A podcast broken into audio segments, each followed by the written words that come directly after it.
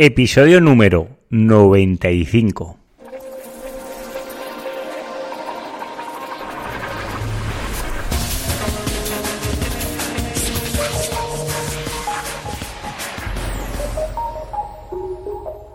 Muy buenos días y bienvenidos un día más al podcast de SEO Profesional. Ya sabéis, el programa donde narro, donde explico mis experiencias propias en el posicionamiento web, en SEM y en analítica web. Si aún no me conoces, yo soy Juan Carlos Díaz y soy el locutor y el narrador de este podcast. Si quieres saber un poco más sobre mí o quieres ver las notas del programa que adjunto a este podcast, me puedes encontrar en seoprofesional.net. Y hoy vamos a hablar de AdWords. Hoy concretamente os voy a explicar un poco las novedades, que no son pocas, que hemos tenido en, estas últimas semanas en lo que es en AdWords. Concretamente en la red de búsqueda. Aunque el episodio de hoy va para, para explicar un poco más el tema del display, las novedades en búsqueda han sido muy importantes en estas semanas, sobre todo porque ahora podemos segmentar las campañas de red de búsqueda, que son las que vemos cuando ponemos en el buscador de Google, las podemos segmentar por datos demográficos. ¿Y qué quiere decir esto de datos demográficos? Pues podemos saber o podemos saber o podemos inventar que ahí está el kit de la cuestión, anuncios que son para hombres, anuncios que sean para mujer, podemos inventar la edad de 18 a 24, de 25 a 34, bueno, mayores de 54, mayores de 65, bueno, y así podemos definir mejor nuestra audiencia y mostrar nuestro anuncio al verdadero target que es el que nos va a convertir. Imaginaros que vendemos ropa de mujer. Ostras, pues nos lo están poniendo en blanco y en botella. Estos cambios, que sea, esta novedad que han incluido los datos demográficos, se pueden añadir a nivel de a estos cambios, bueno, o esta segmentación la podemos hacer a nivel de campaña o a nivel del grupo de anuncios. Estas son las dos opciones que tenemos disponibles en la actualidad, con lo cual podemos incrementar o disminuir las pujas dependiendo del género o de la edad. También hay un pequeño porcentaje de personas que son desconocidas, que son personas que no están logueadas o no se sabe pues su género o su edad. Pues estas personas quedan, podemos incluirlas, ponerlas en un grupo separado o lo que nosotros queramos, ¿no? Pero imaginaros que queremos vender ropa para mujer y de una determinada edad.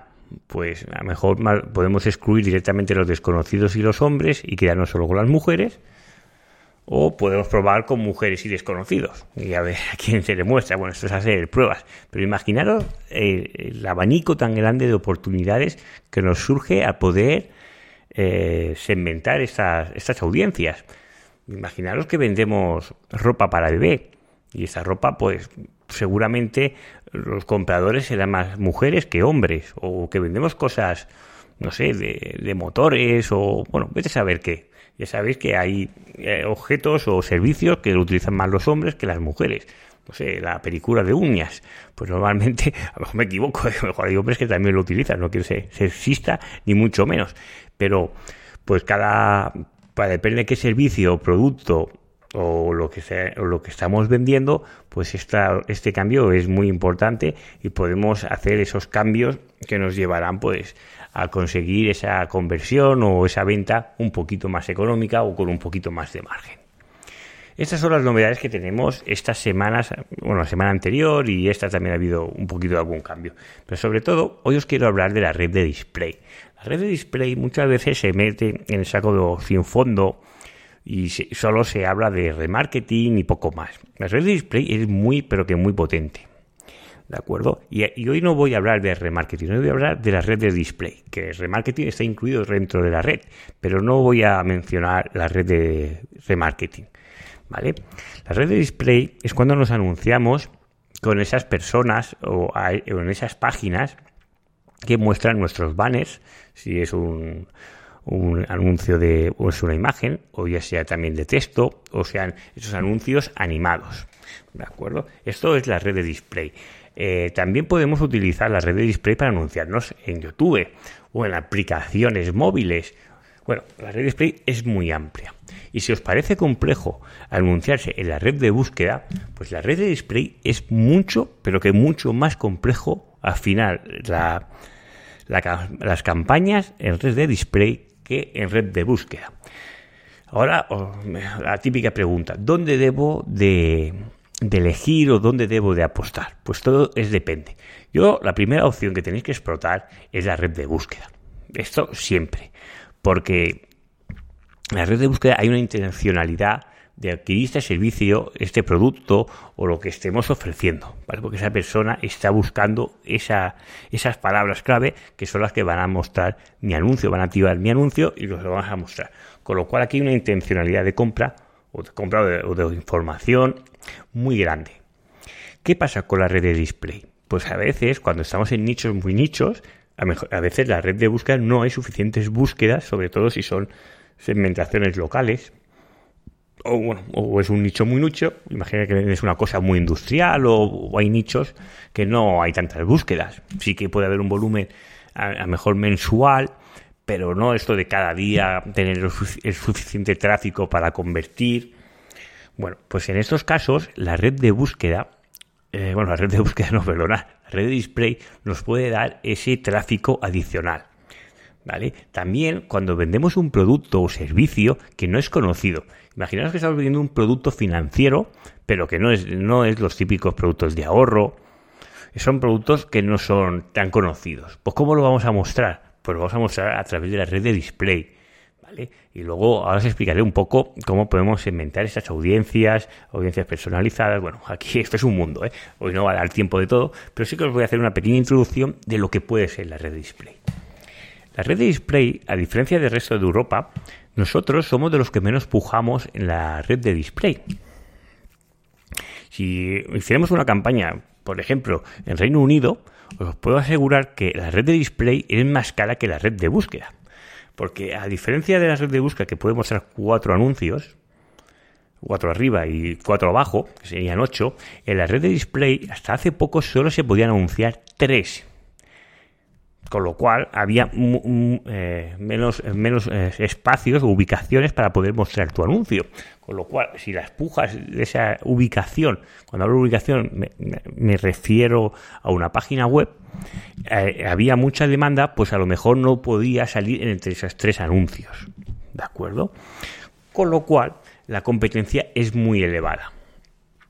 Pero en España es todo lo contrario. La red de búsqueda es mucho más cara que la red de display. En que la red de display cada vez los precios van aumentando más, pero podemos conseguir tráfico y tráfico cualificado, que es lo que se, de lo que se trata, o, conversiones, si tenemos, las podemos registrar y las medimos, a un precio mucho menor que lo que es la red de búsqueda. Lo que pasa que normalmente las campañas que se hacen en red de display son con, unos, con unas segmentaciones muy básicas o son muy genéricas y no dan los resultados obtenidos. Muchas veces nos fijamos en los CTRs, que los CTRs son muy bajos. Claro, pueden ser muy bajos, pero mira el nivel de impresiones que estamos generando. Claro, es que cuando hablamos del Facebook, cuando hace los alcances, la red de remarketing, digo remarketing, de display, puede generar unos alcances, pero que os pueden dar miedo pero miedo de verdad. Pero si los inventamos bastante bien, los CTRs, claro, no van a ser los de red de búsqueda, pero sí que podemos tener unos CTRs medianamente dignos, ¿de acuerdo? Rozando el 1%, incluso más. ¿Vale? Esto ya son, ya están muy bien enfocadas. Conseguir un 1% en, de CTR en red de display, ya podemos estar contentos, os lo puedo asegurar. Pero olvidaros del CTR. Miremos en las conversiones. ¿Cuánto tráfico traemos a la web? Y de, de ese tráfico, ¿cuántos somos capaces de convertir? ¿Vale? Pues claro, a lo mejor tenemos un CTR muy, muy bajo, pero claro, a lo mejor nos están entrando 100 o 1000 eh, visitas cada día a través de la red de display y a un coste muy, muy bajo, que es sobre todo lo que quiero remarcar. Imaginaros que traemos tráfico a céntimos de euro, que es al coste que se suele atraer. Esto no es aplicable a todos los sectores y a todos los nichos. Hay nichos, con los financieros normalmente, pues estos costes son más elevados. Sobre todo todo el, tema financiero, normalmente todo es más elevado, pero por la red display también. Pero si sabemos hacer una estrategia lograda, eh, bien planificada y sobre todo midiendo lo que nos está eh, reportando mayor beneficio y concentrar nuestra fuerza en esto, pues puede ser un complemento perfecto a la red de búsqueda. No solo, yo no hablo de solo hacer la red de display, yo hablo AdWords, sobre todo es fuerte cuando combinas todas sus herramientas y combinar la red de búsqueda con la red de display más la red de remarketing, os puedo asegurar que los resultados son mejores que si solo haces la red de búsqueda. Vamos a, concentrarnos en lo que hablábamos de la red de display. ¿Qué, nos permite la red de display? Pues nos permite, pues lo que ahora, hasta hace la semana anterior, lo que nos permite la red de búsqueda. Podemos segmentar por género y por edad. Incluso podemos ir un poquito más allá y podemos segmentar por estado parental, es decir, con hijos, sin hijos o desconocido. Esto para muchos a lo mejor no es un dato relevante, pero si tú vendes ropa de bebé o vendes carritos para bebé o sillas de coche para bebé, te puedo asegurar que este detalle es muy importante. Ahora, en un intento de Google acercar un poco más el tema de la red de display, si, añadimos una campaña nueva solo en red de display, nos salen lo que son los intereses o los objetivos de marketing. ¿De acuerdo? Esto yo creo que antes de ayudar dificulta más. Yo directamente lo omito y voy a hacer mis campañas como lo he hecho siempre. Pero aquí pues te dice, ¿qué es lo que quieres? ¿Cuál es tu objetivo? ¿Conseguir notoriedad? Es decir, dirigir a tus clientes a que vean tu anuncio, influir en la consideración de los clientes, es decir, que el cliente interactúe contigo o que visite tu sitio web, o generar acciones. Eh, dirigir a clientes a comprar el sitio web, que es lo que se denomina, entre ellos, él, lo marca como remarketing, realizar una acción en el sitio web, es decir, rellenar un formulario, rellenar un formulario, es decir, captar un lead, una llamada a la empresa, una visita a la empresa, una instalación en la aplicación móvil o interactuar con una aplicación móvil. Estos son eh, los objetivos que tenemos de marketing. Yo ya te digo que esto lo omito y voy directamente a hacer mi anuncio, lo excluyo y voy a hacer lo que considere. Hay personas que a lo mejor no tienen tanto conocimiento de cómo utilizarlo y se pueden guiar con ellos. Bueno, si os podéis bien utilizarlo. Yo al estar acostumbrado a la vieja usanza, pues lo realizo de la otra manera. No creo que sea ni mejor ni peor. Bueno, cuando entramos en esta parte, que hemos seleccionado lo que el objetivo que queremos seleccionar, ¿de acuerdo? Este de, ver el anuncio es curioso, ¿no? Es como hacer branding, ¿no? Pero yo, mira que he tenido clientes y ninguno me ha venido diciendo, yo quiero hacer hacer branding, que mi marca sea conocida. Normalmente los objetivos van por otro lado. Pero bueno, ahí está. No sé, mejor una multinacional muy grande, pues sí que lo hace. No son los casos que yo me he encontrado. Bueno, cuando vamos a la red de display, o a veces me han venido clientes que ya me vienen diciéndome que lo que ellos quieren es salir en una ubicación. ¿Qué es una ubicación? Normalmente es una página web que se afina a tu sector y que tiene muchísimo tráfico, ¿no? Y tú quieres salir de los anuncios de esa página web. Normalmente cuando me vienen con estas indicaciones, yo les hago caso, como es lógico, pero intento añadir otras ubicaciones, no solo me quedo con esta. ¿Y por qué? Porque las ubicaciones que todos conocemos normalmente son las más caras. Y luego ya no estamos consiguiendo uno de los objetivos, que es captar tráfico cualificado al menor coste posible. ¿De acuerdo? Las ubicaciones, antes de seleccionarla, o yo lo que suelo hacer, antes de seleccionar las ubicaciones inicialmente, que las seleccione yo, lo que hago es que el sistema las seleccione y luego yo voy filtrando. ¿De acuerdo? Lo hago al revés y veo pues, los costes que hay en cada una de estas ubicaciones. ¿Cómo podemos dirigir nuestros anuncios en red de display? Podemos utilizarlo como red de búsqueda, por palabras clave. Podemos introducir las palabras clave, incluso copiar los anuncios que ya tenemos de red de búsqueda, las palabras clave que tenemos en red de búsqueda y pasarlas a display. Una cosa a tener en cuenta es que la concordancia que tenemos en red de display es concordancia amplia. No existe, no existe la variada ni la exacta. también hay concordancia en eh, las palabras clave negativas, que también dudo de su efecto, aunque Google dice que sí, mi experiencia es que no valen un pimiento y que tú pongas ahí palabras clave negativas en las pruebas que yo he hecho, los sitios que yo quiero que no visite, el anuncio se puede mostrar. Con lo cual yo no le doy mucha efectividad, pero aún así, pero si lo deseamos podemos incluir esas palabras negativas. Luego tenemos las ubicaciones, que son los sitios web donde queremos que se muestren nuestros anuncios. me lo he saltado, pero también tenemos el planificador de palabras clave para red de display, que aquí nos dirá pues estas ubicaciones. Aquí ya podemos comenzar a jugar con las palabras clave negativas si la utilizamos, exclusiones de ubicaciones, intereses y remarketing, ¿vale? Podríamos combinar cómo queremos mezclarlo. En el siguiente apartado tenemos intereses y marketing y remarketing, perdonad. Aquí es donde podemos comenzar a hacer las audiencias personalizadas según los intereses que tengan esas personas. Luego podemos, eh, lo que os voy a decir, podemos cruzarlas con las de remarketing, personas que hayan venido a nuestra web, personas que hayan estado en una ubicación.